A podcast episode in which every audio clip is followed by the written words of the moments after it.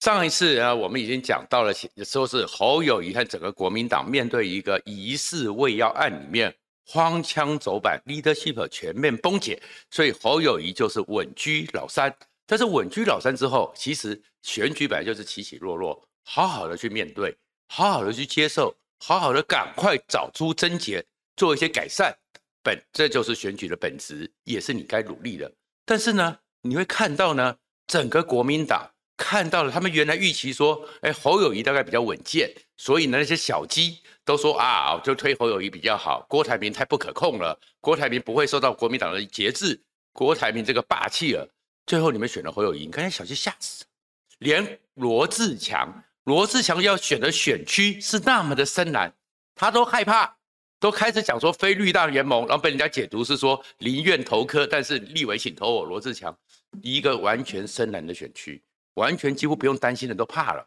你就知道国民党那些小鸡们开始多么后悔。他们告诉苏立人说侯友宜比较稳，这件事情是错误的决定。好，那这个时候就是，其实侯友宜在七月二十三号，你真的选得下去吗？你真的能够真的能够代表带领国民党在这个选举里面，不要讲拿回政权了，稳住立委盘，你都有问题。而且这个情势之下，恐怕十二月二十五号早上九点之后。做满一周年要罢免你的声浪都已经起来了，那这个时候国民党做了什么状况呢？荒腔走板。但是呢，我可以理解，因为他们这种荒腔走板呢，以我一个二十几年前曾经罹癌，不当我接受到这样一个重大警讯时候的心态，跟国民党现在一模一样。其实呢，一个人如果一件事碰到一个重大的一个不利资讯的时候，第一个难关叫做接受期。那现在侯友宜和国民党就是面对了接受其，然后不敢相信，不愿意相信，互相指责。当年一样嘛，当医生告诉我说病理检验报告出来 T 细胞有异变，然后怎么样？其实就是我得到了淋巴癌的最初期，还好是原发期，赶快治疗。可是就算是这样子，那时候我才三十六岁，突然这样子，我能接受吗？我不心里会觉得。很疑惑啊，所以开始怀疑是不是数据有错，是不是其实怎么可能呢？怎么会呢？是不是要做其他的检查？这个东西就好像当侯友宜持续的民调就是第三名的时候，国民党就要出来，柯志恩就要出来说没有啦，我们内部的内参民调他还是第二名啦，没有啦，柯文哲没有赢他很多啦，没有啦。这个数据是不对的啦，这是带风向的啦，这个叫做接受期里面不肯接受，就跟我当时一样的一个心情。那接下来呢，你还是看到数据里面，你的理智还是告诉你说，虽然情绪上不可接受，可是这个数据恐怕有参考性，所以接下来呢，会开始怀疑啊，会开始指责啊，怀疑是说怎么可能呢？怎么会呢？是谁的这一方出问题？哪个环节出问题？开始到处，当时网络还没那么发达，也是到处去翻书，是不是什么的生活习惯不好？是不是工作上什么地方的作作息、工作压力造成了我整个的失调？哎，是不是吃了什么吃了什么东西？其实不该吃这个东西的，开始互相指责，那互相指责或互相怀疑，哎，都是这样子啊。对公司里面的某些规章，本来应付的很好的，某个作业作息方式。孕妇的很好，都觉得这个东西是害我的，或者是怎么样，或怪自己啊，我平常就运动不够啊，所以就抵抗力不好啊，这个免疫力就失调啦，就出状况了，开始怀疑，然后最后呢，可能的话，我们当时有些病例里面就互相指责，互相指责的意思就是贫贱夫妻百事哀，所以呢，侯友宜和国民党。这个所谓的对接一直接的不顺利，那接的不顺利之后呢，甚至于有一个非常熟悉国民党上报的那个，真的是他每次写的新闻其实都相当精准，就是说在对接会议，侯友宜正式已经成为国民党要征召的五月十七号之后，到了六月十几号的时候，在开会的时候竟然有争吵，互相埋怨，互相抱怨，哎，那个。郭台铭和韩国瑜是你朱立伦该整合的，然后呢，哎，那个不分区名单我应该要去介入，互相的谴责，这个互相指责，这叫做贫贱夫妻百事哀。如果说你现在是走顺风的，你现在家里的钱、家里的资产是够，薪水是够用的，你不会为了现在这个电费怎么这么贵，你慢慢骂老婆说都是你平常不关灯，就互相指责，然后最后再出来的状况是你最后还是要真的去面对，还是知道说，所以后面呢还有一段时间举上级，我们就等着看国民党和侯友谊。如果你们现在开始在这边弄，弄到六月底七月初的时候，还是他抬不起来，恐怕你又看到跟当年韩国瑜那个时候选总统一样，真的什么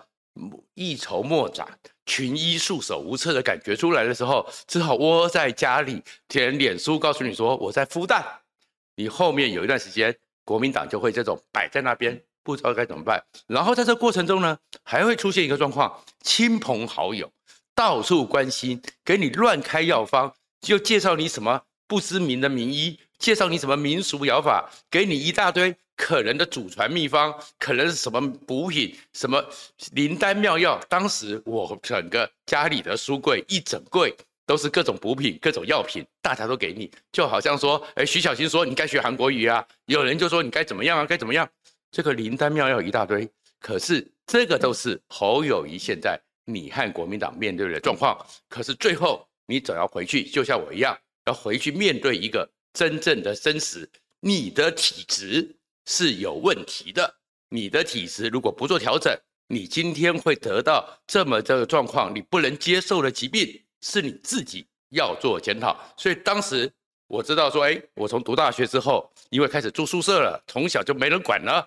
从眷村小孩长大的，本来在军人爸妈的要求之下，生活很规律啊，解放了。我从大一开始住宿之后，晚上是熬夜的，晚上是会去夜游的，白天是睡到饱去翘课的。我们当时不用点名了，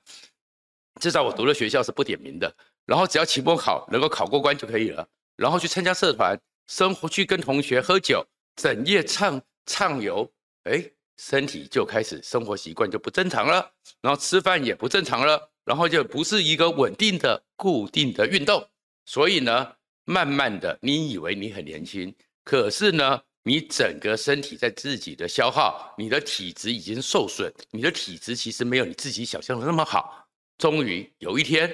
就是身体会告诉你真实的状况，你呢？是该调整了。那我是很幸运的，直到那个终于经过了半年之后，经过了刚刚讲的接受期、怀疑期、沮丧期，终于进到了面对。面对之后才有调整，所以我生活开始改变。我从此之后绝不熬夜，十点到十一点准时睡觉。